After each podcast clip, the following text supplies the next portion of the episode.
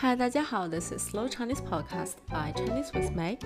Today, the idiom story we're going to learn is called 对牛弹琴.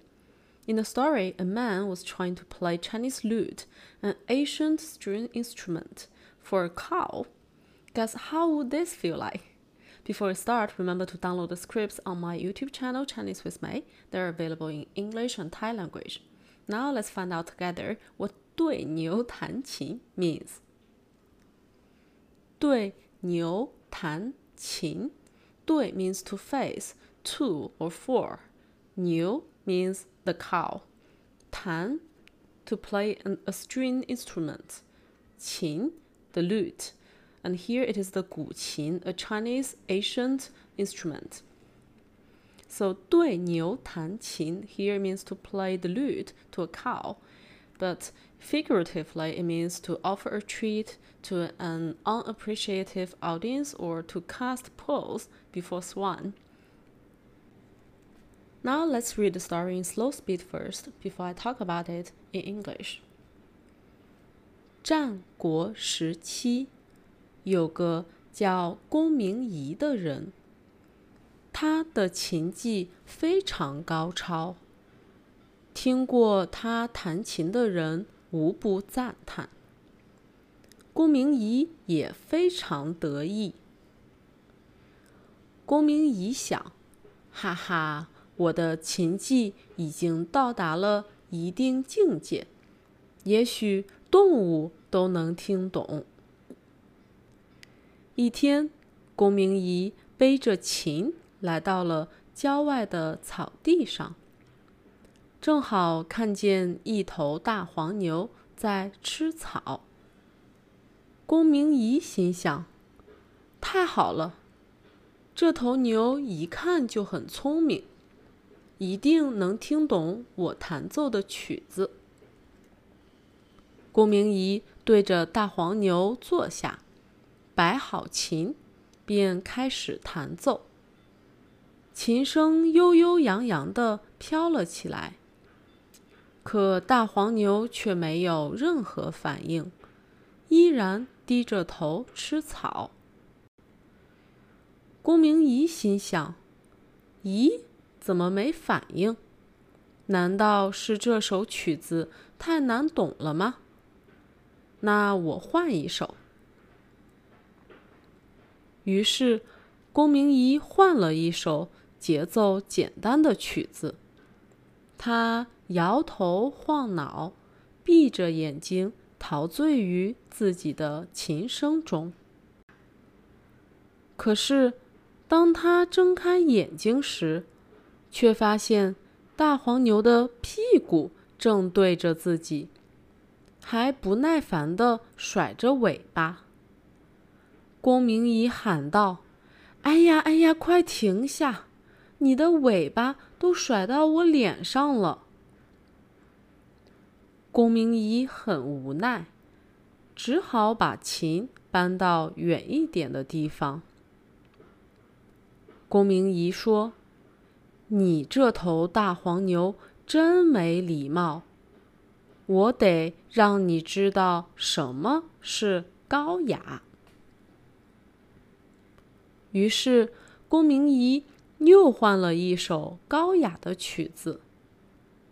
没想到他刚开始弹，大黄牛就摇着头，调转了身子，好像要离开。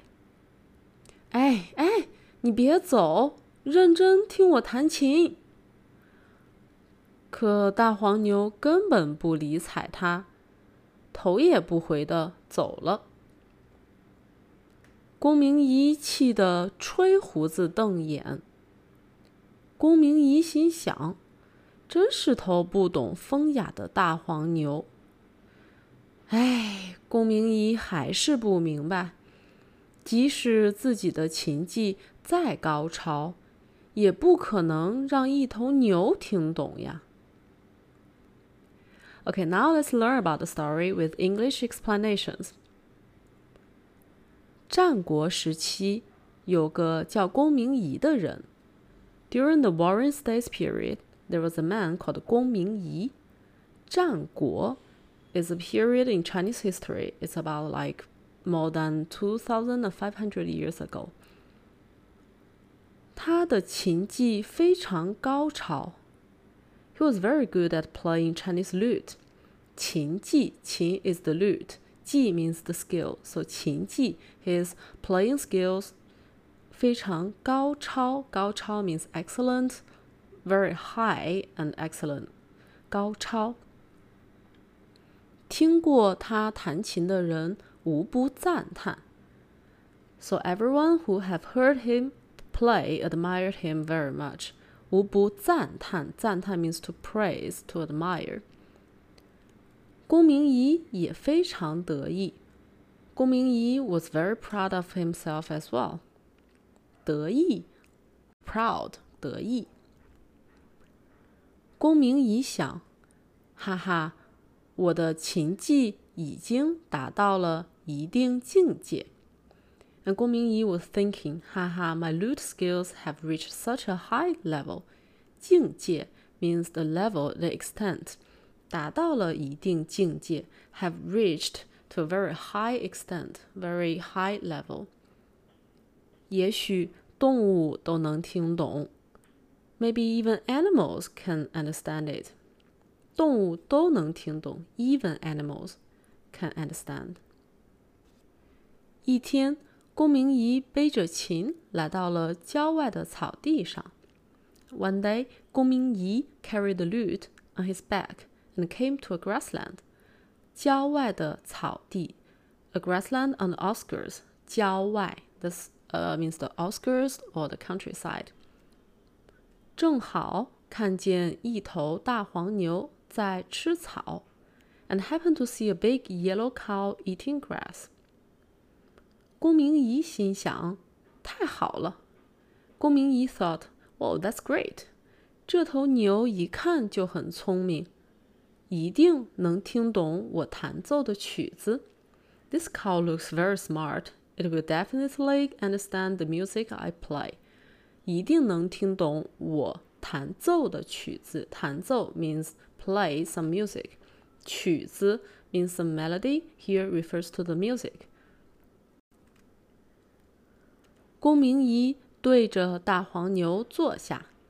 公明仪 sat down in front of the big cow，摆好琴，摆 to set up， 摆好琴 to set up the lute，便开始弹奏，and began to play。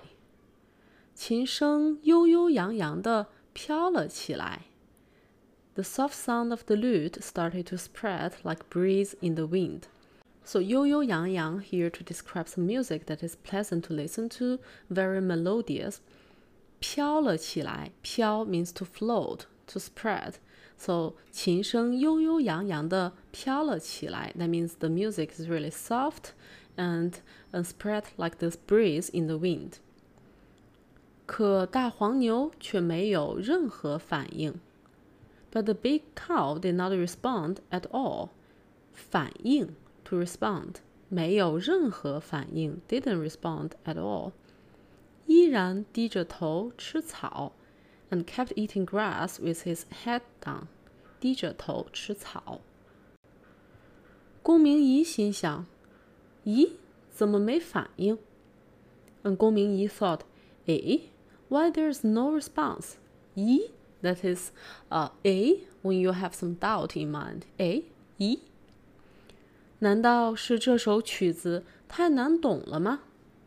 Maybe this song is too difficult to understand. 那我换一首，Let me change to another one。于是公明仪换了一首节奏简单的曲子，and so 公明仪 changed to a piece with simpler rhythm。节奏 means the rhythm，节奏简单，a rhythm that is simpler。他摇头晃脑，闭着眼睛。陶醉于自己的琴声中。He shook his head and closed his eyes, forgetting himself in his own music. Here we have 摇头晃脑 as an idiom as well. 摇晃 that means to wag, to shake. 摇头晃脑 means to wag one's head. So usually to describe that you are really uh, pleased with yourself, and so you are wagging your head. 闭着眼睛 close his eyes，陶醉。陶醉 means you are enchanted by something. Here，陶醉于自己的琴声中。So you are enchanted and you are busy with self-satisfaction. So 公明仪 was so self-satisfied and with his music. 可是，当他睁开眼睛时，，However, when he opened his eyes，却发现大黄牛的屁股正对着自己。He found out that the cow's butt was facing him，还不耐烦地甩着尾巴，and it was flicking his tail impatiently。耐烦不耐烦 means impatiently，甩 to flick，甩着尾巴 to flick the tail。龚明仪喊道：“ 龚明仪 shouted，哎呀哎呀，快停下！Oh no! Oh stop! Stop! 快停下！You are throwing your tail on my face！你的尾巴都甩到我脸上了，你的尾巴都甩到甩 the throw to flick 甩到脸上 to throw your tail on my face。龚明仪很无奈，龚明仪 felt helpless，无奈。 here means like you feel helpless, you have no choice but do something else. So 只好把琴搬到远一点的地方，and had to move the lute a bit far. 搬 to move something big. 公明仪说，公明仪 said，你这头大黄牛真没礼貌。You're really rude，没礼貌。means rude. 礼貌 that means manners, good manners. 没礼貌 you don't have good manners. That means you are very impolite. You are really rude. 我得让你知道什么是高雅。I have to let you know what high class music is. 于是，公明仪又换了一首高雅的曲子。Soon, 公明仪 changed to another piece to play. 没想到他刚开始弹，unexpectedly when he started to play，大黄牛就摇着头调转了身子。The big cow shook his head and turned around。调转 to turn around，好像要离开，as if to leave。哎哎，你别走，认真听我弹琴。Hey, don't go. Listen carefully to my music. 可大黄牛根本不理睬他，But the big cow ignored him。不理睬，理睬 means to pay attention to, to show interest in something。不理睬呢 means to ignore。So 大黄牛根本不理睬他，头也不回的走了，and left without looking back。头也不回，without even look back。公明仪气的。 吹胡子瞪眼，and 公明仪 was so angry that his face was twisted. So 吹胡子瞪眼 here is also an idiom. 吹胡子吹 means to blow. 胡子 is the beard or mustache. So you blow your beard, your mustache. 瞪眼 to glare at someone. That means when you are really angry and you get really fierce. So you are blowing your beard and uh, you twist your face. 郭明仪心想嗯郭明仪 thought，真是头不懂风雅的大黄牛。This big cow doesn't understand high-class music. 风雅，like the, similarly to just now 高雅、风雅，like very high class, very uh, noble and elegant. 哎，郭明仪还是不明白。What a shame! shame！公明仪 still did, didn't understand。即使自己的琴技再高超，也不可能让一头牛听懂呀。No matter how much he's good at playing the lute, it was impossible for a cow to understand it. So 即使 something 也 something. That that is a conjunction to show that even though something something, still something something. So here, even though 自己的琴技再高超，even though he is really good at playing the lute，也不可能，still he couldn't make the cow to understand his lute. How do you like the story? Now let's test ourselves with the normal speed. 战国时期有个叫公明仪的人，他的琴技非常高超。 听过他弹琴的人无不赞叹。公明仪也非常得意。公明仪想：哈哈，我的琴技已经达到了一定境界，也许动物都能听懂。一天，公明仪背着琴来到了郊外的草地上，正好看见一头大黄牛在吃草。公明仪心想：太好了，这头牛一看就很聪明，一定能听懂我弹奏的曲子。公明仪对着大黄牛坐下，摆好琴，便开始弹奏。琴声悠悠扬扬地飘了起来。可大黄牛却没有任何反应，依然低着头吃草。公明仪心想：“咦，怎么没反应？难道是这首曲子太难懂了吗？那我换一首。”于是顾明仪换了一首节奏简单的曲子。他摇头晃脑，闭着眼睛，陶醉于自己的琴声中。可是，当他睁开眼睛时，却发现大黄牛的屁股正对着自己，还不耐烦地甩着尾巴。郭明仪喊道：“哎呀，哎呀，快停下！你的尾巴都甩到我脸上了。”郭明仪很无奈，只好把琴搬到远一点的地方。郭明仪说：“你这头大黄牛真没礼貌。”我得让你知道什么是高雅。于是，龚明仪又换了一首高雅的曲子。没想到，他刚开始弹，大黄牛就摇着头调转了身子，好像要离开。哎哎，你别走，认真听我弹琴。可大黄牛根本不理睬他，头也不回的走了。